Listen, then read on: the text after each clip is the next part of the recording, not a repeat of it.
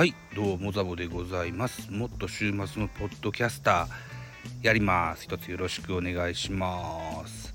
たまにはですね僕もチャット GPT だとかあるいはサマリー FM だとかそういうの最新のものをね使ってみたいなというふうに思いましてええー、チャット GTP ってですねうんとなんつったかな。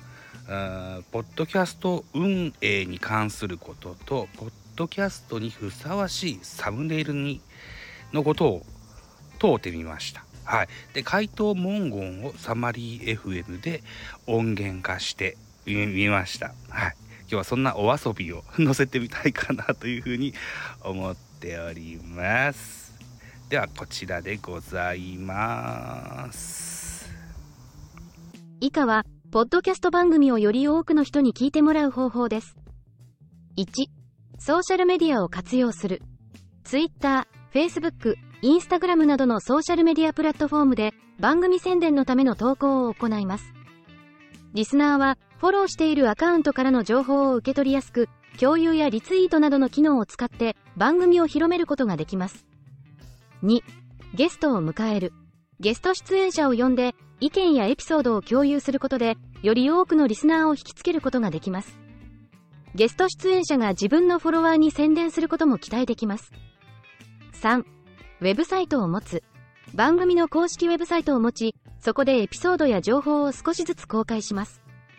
ウェブサイトは、検索エンジンでの検索結果に表示されるため、新規リスナーが獲得しやすくなります。4、番組を紹介する。ポッドキャストサービスに登録し、自分の番組を掲載することで、ポッドキャストファンに注意を引くことができます。また、他の人の番組やソーシャルメディアで紹介することも、自分の番組を知ってもらうために役立ちます。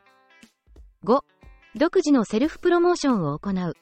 ワードオブマウス広告やチラシを作成して、自分の番組を宣伝することも可能です。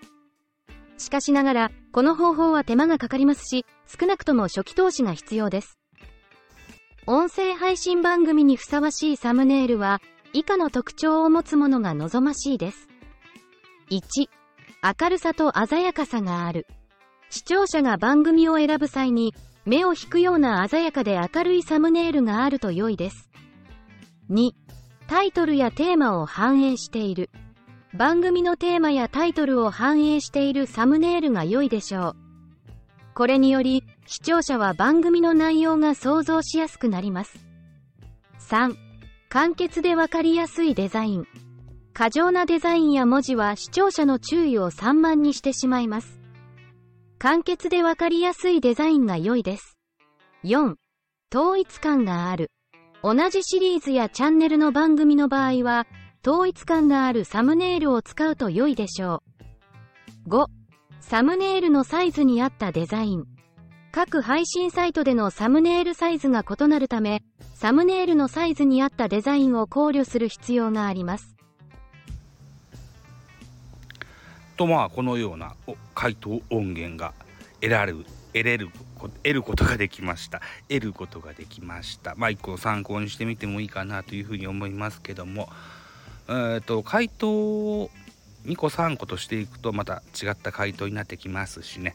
うーん何が一番いいのか分かりませんけども。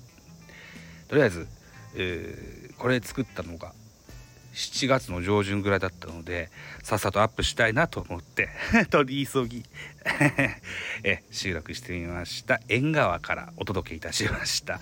8月14日15時40分のザボでした。あざした。